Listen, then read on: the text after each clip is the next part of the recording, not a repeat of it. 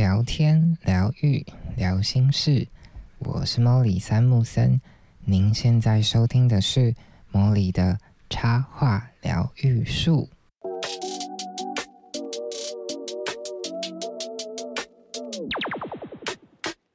Hello，亲爱的伙伴，又来到成为职业插画家的系列故事啦。那我们就事不宜迟，赶快开始吧。总有那么一个瞬间。你会明白此生是为何而来。虽然这个念头可能一闪而逝，但在未来的某些时刻，你终将一次又一次的听见他的呼唤。如果仔细的想一想呢？二零一零年的夏天对我而言，应该是这一趟华丽冒险的开端。那一年的夏天是我大概在大三升大四的暑假，多数的同学其实多半那个时候都会忙碌在各式各样的实习呀，或者是打工之中。那其实，在那个时点，就是如果你没有特别做什么的话，大家都会对你的未来有一个很大的问号，就会觉得，哎，你是不是？再过不久就要毕业啦，然后是不是就没有什么明确的方向啊、明确的出路这样？那其实，在那个说长不长、说短又不短的暑假里，我一方面呢准备着大四上学期出国交换的东西，像签证啊、一些文件的准备，还有行李等等的；那另外一方面呢，也同时在打量，就是要趁这个。黄金的时刻，为自己做什么呢？或者是说留下些什么？那其实心里会希望，就是能够借由一些尝试，然后对于未来职涯的方向可以更加的清晰。因为其实很多人在那个时候应该真的不知道毕业之后要做什么。那其实刚好那个时刻呢，就是我遇到了一个机缘。每到夏天呢，其实啊，富邦艺术基金会在那个时候都会举办一个叫做“粉乐丁台北东区当代艺术展”这个活动。那这个活动呢，其实是以台北东区的店家、住宅还有公共的空间作为一个展示的场域。也就是说，他会在东区的街头把这些展品放到这些。商店啊、住宅啊，或者是一些公用的空间里面，就是就有那种不断挑战空间的限制，让艺术可以结合城市还有生活，然后想要打造一个所谓的无墙美术馆。那其实我非常认同，就是所谓无墙美术馆的概念。这个无墙美术馆指的就是艺术啊，它不单单应该就是只是被放在巨大的。美术馆里的大箱子里面，它其实应该是在我们生活周遭的每一个部分。而我们作为艺术家的任务，其实就是将这些美好的事物带到大家的生活里面，然后展现在每一个人的眼前，让所有人都可以明白，其实艺术它不是一种有距离感的东西，它其实是一种大家都可以很轻易接近的东西。或者是一种精神，或者是一种价值观看的方法，这样子。那也是因为我参与了这一次这这个盛大的活动，让我开始重新思考艺术跟我之间的意义。对我觉得自己跟富邦艺术基金会的渊源算是蛮深的。就除了前面提到，就是在二零一零年我担任粉乐丁的志工之外呢。我在二零一一年刚好遇到富邦欢庆周年，然后他们想要扩大举办粉乐丁这个活动，所以我就被邀请回去，就是担任志工的组长，去带领更多的志工来完成一一年更盛大举办的展览。那除此之外呢，我也加入了富邦讲堂，也就是基金会的另外一个单位。然后去担任实习生，就是去协助讲座啊，就是那个时候会办很多像是品酒啊、绘本啊、绘画、艺术、电影啊、音乐啊等等的跟艺术相关的课程，然后我也趁机听了很多很多很棒的讲座，然后也因此而得到了很棒的滋养。那其实，在这个期间，有一件事情就是令我很印象深刻，它发生在就是某一个瞬间，然后就是在那个瞬间之后呢，我就会时不时想起那一段回忆，还有那一种很兴奋、很愉悦的感觉。所以，我想我之后会默默的往艺术、往插画创作这条路迈进，其实跟这件事绝对。脱离不了关系。那这一件事究竟是什么事呢？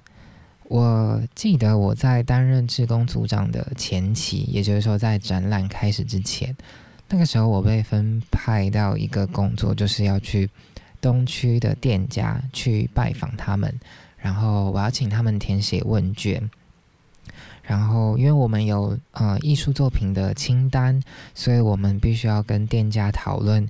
呃，在这个空间适合摆放怎样子的艺术品，然后可以被摆放在哪里？有没有什么比较好的设定？这样子。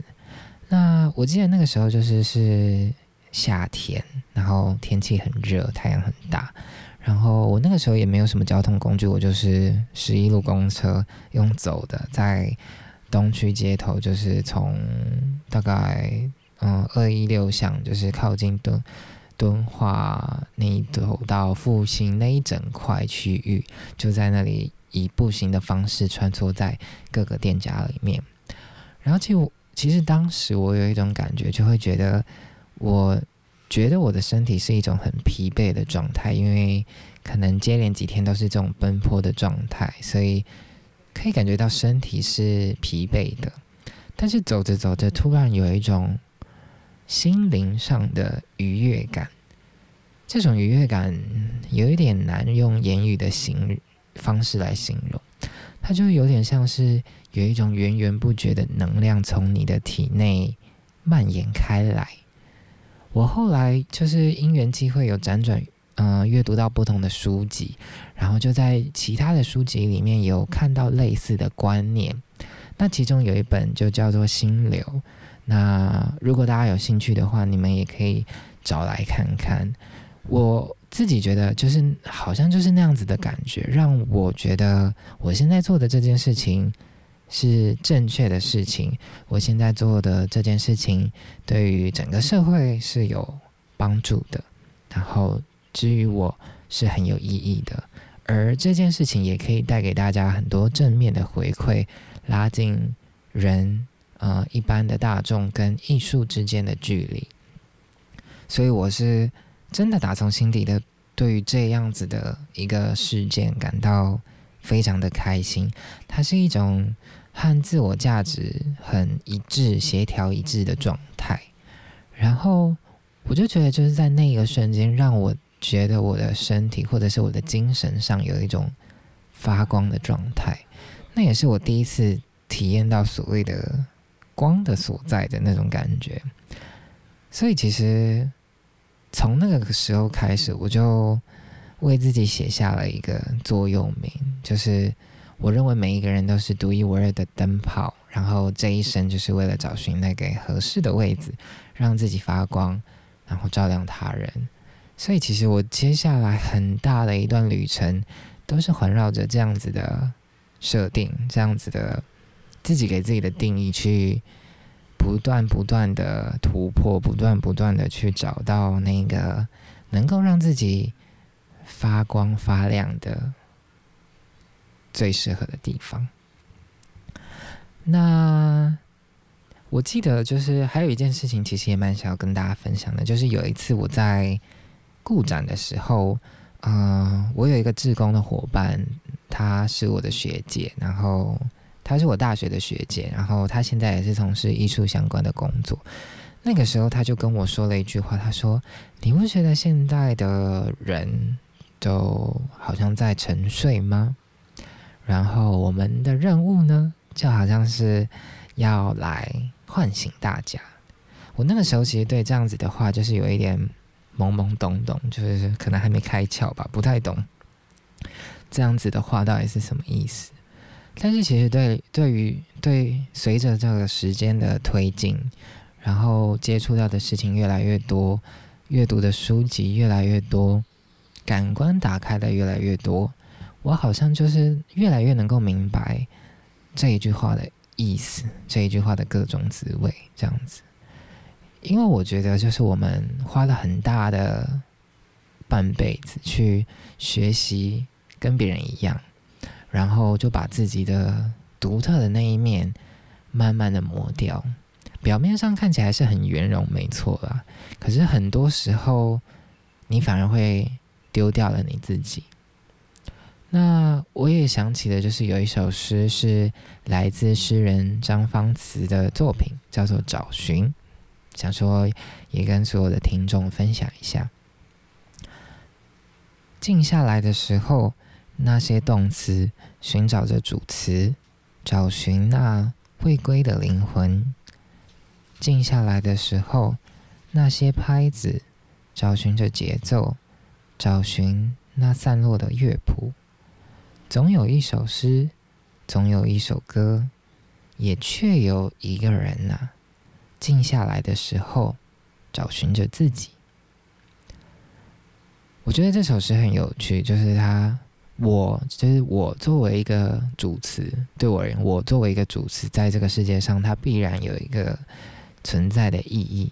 只是好像不是所有人都非常明白这件事情，又或者说，你即便知道这件事情，但是你又又不一定能够真的在有生之年。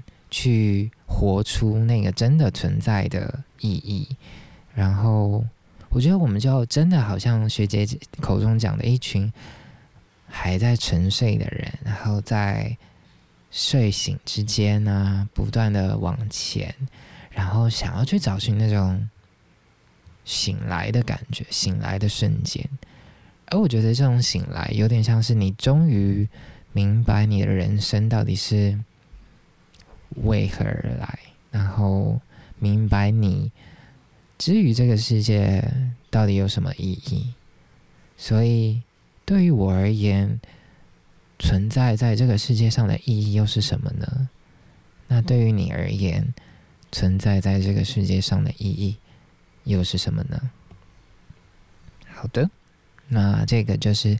在今天这个系列故事里面，想要跟大家分享的，我在大学时期经历的一个很特别的活动，它让我重新的思考艺术，还有艺术跟我的关系。